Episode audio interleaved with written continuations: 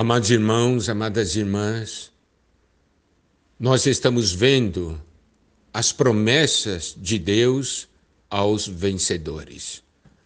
Como já falamos, a promessa está ligada àquilo que o vencedor hoje nessa terra já almeja e busca viver e experimentar. Vamos ver agora a questão da promessa ao vencedor ou aos vencedores da igreja em Pérgamo.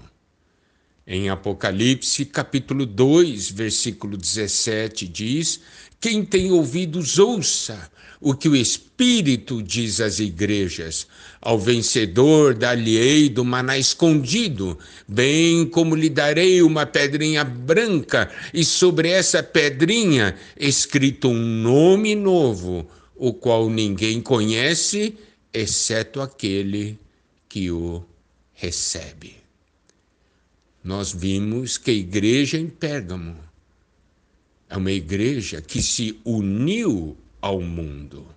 E pelo fato de ter se unido ao mundo, a fornicação espiritual entrou e muitas coisas da decadência entraram. Isso é algo muito, muito triste. Agora, nós precisamos ver que os vencedores são aqueles que rejeitam a união com o mundo. Ele não tem prazer nas coisas do mundo, não tem prazer nos ensinos decadentes, não tem prazer em ídolos. O que nós precisamos ver hoje é que Ser um vencedor é vencer essa situação. Então, o vencedor da igreja em Pérgamo, ele rejeita todas essas coisas. Mas como ele consegue rejeitar? Ele rejeita porque o desfrute dele, o prazer dele, não está nesse mundo, mas no Senhor. Aqui diz: ao vencedor dar-lhe-ei do maná escondido. Nós vemos que o vencedor, ele desfruta não somente do maná que todos desfrutam. Nós sabemos que quando o maná caía do céu, o povo saía para recolher. Mas aqui diz sobre um maná escondido. O que significa isso? Nós devemos ver que o Senhor havia ordenado a Moisés para que guardasse uma porção do maná numa urna e colocasse essa urna dentro da arca ali no Santo dos Santos. Isso quer dizer que o desfrute do vencedor, o vencedor não se contenta com uma porção comum a todos, ele busca uma experiência maior com o Senhor, uma experiência mais íntima, uma experiência no Santo dos Santos. E ali dentro do Santo dos Santos, ele desfruta daquela porção do maná, o maná escondido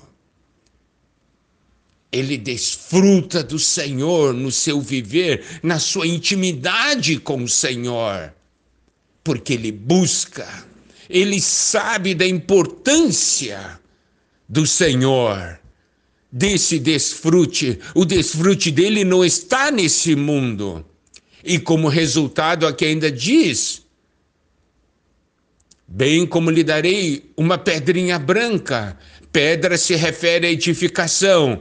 Então, esse vencedor é alguém que não está envolvido com a edificação do mundo, com a edificação da grande Babilônia. Ele está envolvido com a edificação do corpo de Cristo. Ele está envolvido com a edificação da casa de Deus. Quando nós desfrutamos do Senhor de uma maneira adequada, desfrutamos do maná que desce do céu e além disso, desfrutamos do maná escondido, da porção que o Senhor tem preparado de uma maneira especial para cada um de nós. Nós nos envolvemos na edificação da casa do Senhor, nós nos envolvemos com o propósito, com o plano eterno de Deus, não nos envolvemos com esse mundo, porque nós participamos de uma edificação que é eterna. Participamos da edificação da Nova Jerusalém, não da Grande Babilônia. E não somente isso, aqui ainda diz sobre essa pedrinha escrito um nome novo, o qual ninguém conhece exceto aquele que o recebe. Nós sabemos que o nome se refere a uma pessoa.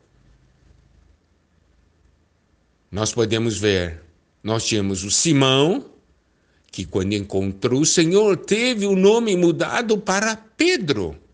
Está vendo? Ele se tornou uma nova pessoa. E se nós desfrutarmos do Senhor de uma maneira especial, nos envolvermos com o Senhor na edificação da sua casa, nós seremos transformados, teremos também um nome novo. Esse nome novo ninguém conhece exceto aquele que recebe. Por quê? Porque é uma experiência pessoal não é algo que se transmite doutrinariamente, é algo que se vive. Esse vencedor recebe a promessa do maná escondido,